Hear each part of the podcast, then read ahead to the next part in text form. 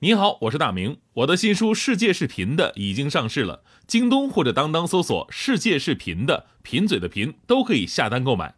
感谢您一直以来对我的支持，愿这本书能让您收获更多快乐。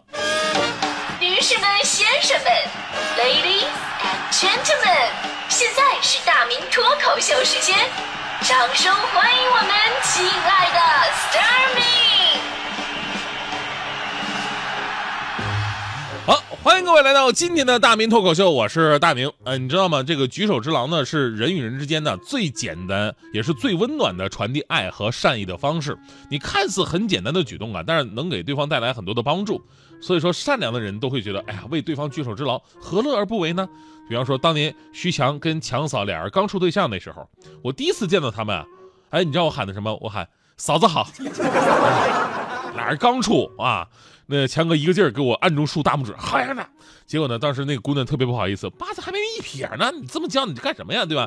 然后姑娘说：“哎，别别别，你叫我姐姐就行了。”我说：“没问题，姐姐。”回头跟强哥喊：“姐夫来了。”好了，俩人结婚了，估计也是有我功劳的，这叫生米煮成熟饭法，对吧？再小的力量也是一种支持。说到举手之劳啊，最近我就被很多平凡人的举手之劳给温暖到了。呃，这阶段我们也知道，广东呢一直下大雨，而前两天在广东江阳，一个下水道的下水道的那个井盖被冲开了，呃，还被水淹没了。所以，大家伙都知道，这是一个很大的安全隐患，就你看不见的，但是你有你会过车过人，你万一走过去就很有危险。哎，但是呢，也有人发现，不过呢，当时大雨，所以呢，没有人为这个井盖特意的去停留。但是这个时候，有一个外卖小哥在暴雨当中冒雨给这个下水盖的。道的井盖盖好了，这一幕被拍下来，这视频也走红网络，网友们对其纷纷点赞。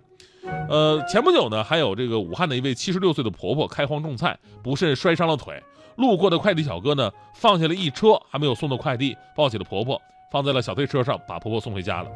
还有这个河南漯河一名拄拐杖而且眼神不好的残疾乘客呀，要想坐公交车，那公交车司机啊，就主动下车把他背上了车，然后到站了又把人家背下去了。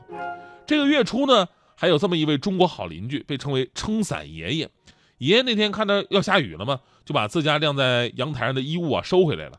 这时候他瞄了一眼楼下，就发现楼下的邻居的衣物啊还在那挂着呢。雨这时候已经开始下了。这跟我们很多人可能，哎呀，就抱着窃喜的心态，我们看热闹吧。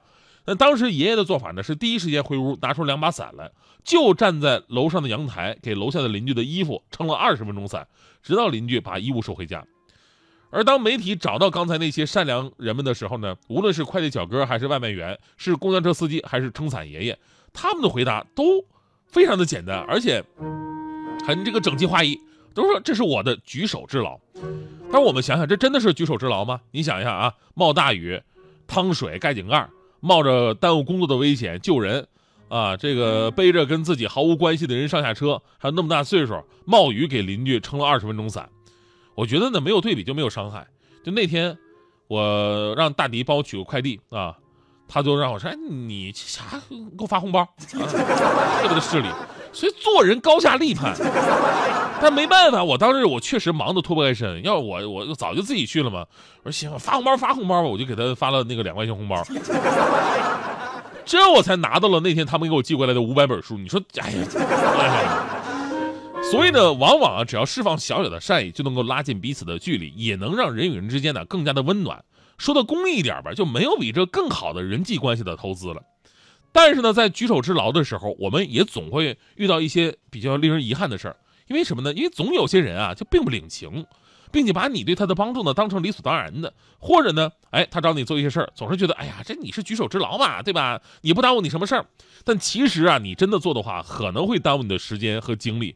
而且不只是一点点，你要不给他做吧，他还会埋怨你。哟，你这点小忙你都不肯帮，你算什么朋友啊？好像你欠他一样，是吧？但是他可能没有考虑到，这已经不是举手之劳了，对吧？这是举重之劳了。就好像我们以前讲过一段子，说一个哥们跟人借钱啊，朋友借了他两次之后呢，这哥们没有没有还钱的意思，然后这朋友就不愿意借他了。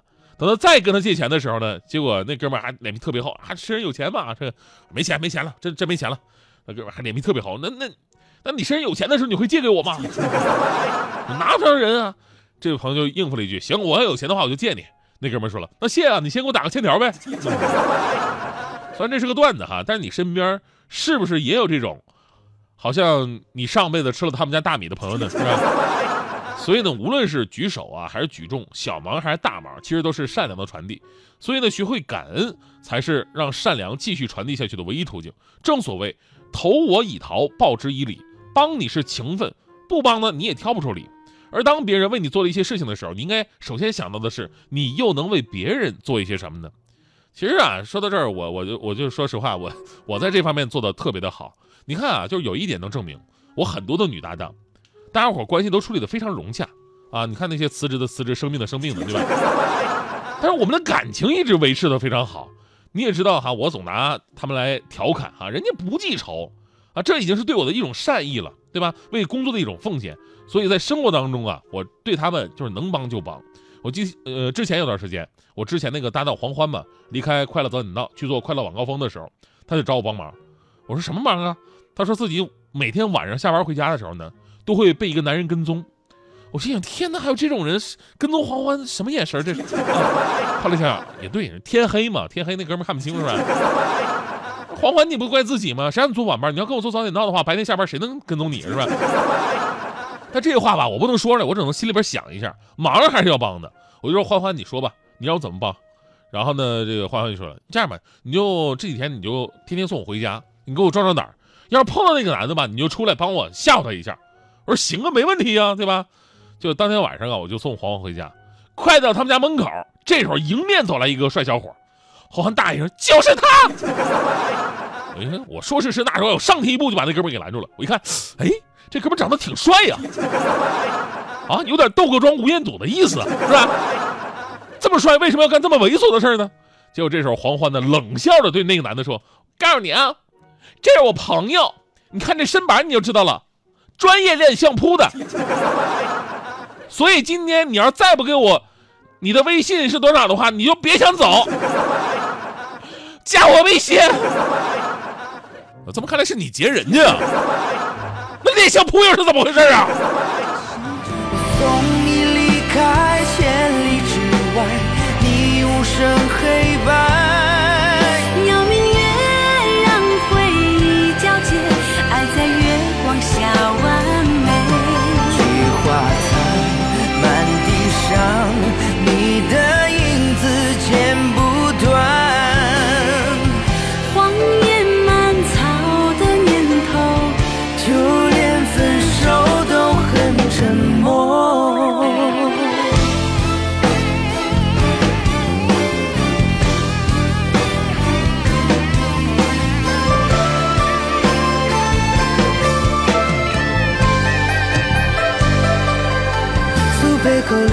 出情话，笔锋浓转淡，平生描绘的牡丹，一如你初妆。冉冉檀香，走过窗，心事我了然，宣纸上走笔至此搁一半。梦在远方，化作一缕香，那薄如蝉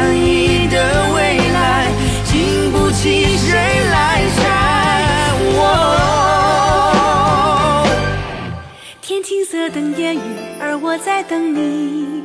炊烟袅袅升起，隔江千万里。在平地书海里放前朝的飘逸，就当我为遇见你赴。任武陵水领风骚，我却只为你折腰。过荒村野桥，寻世外古道，远离人间尘嚣，柳絮飘至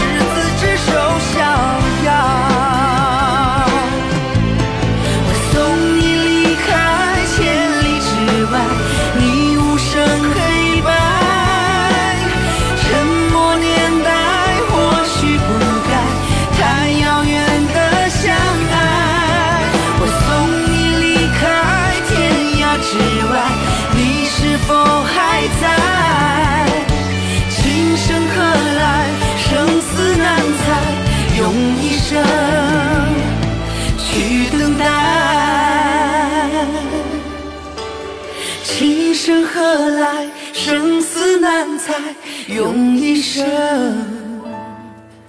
去等。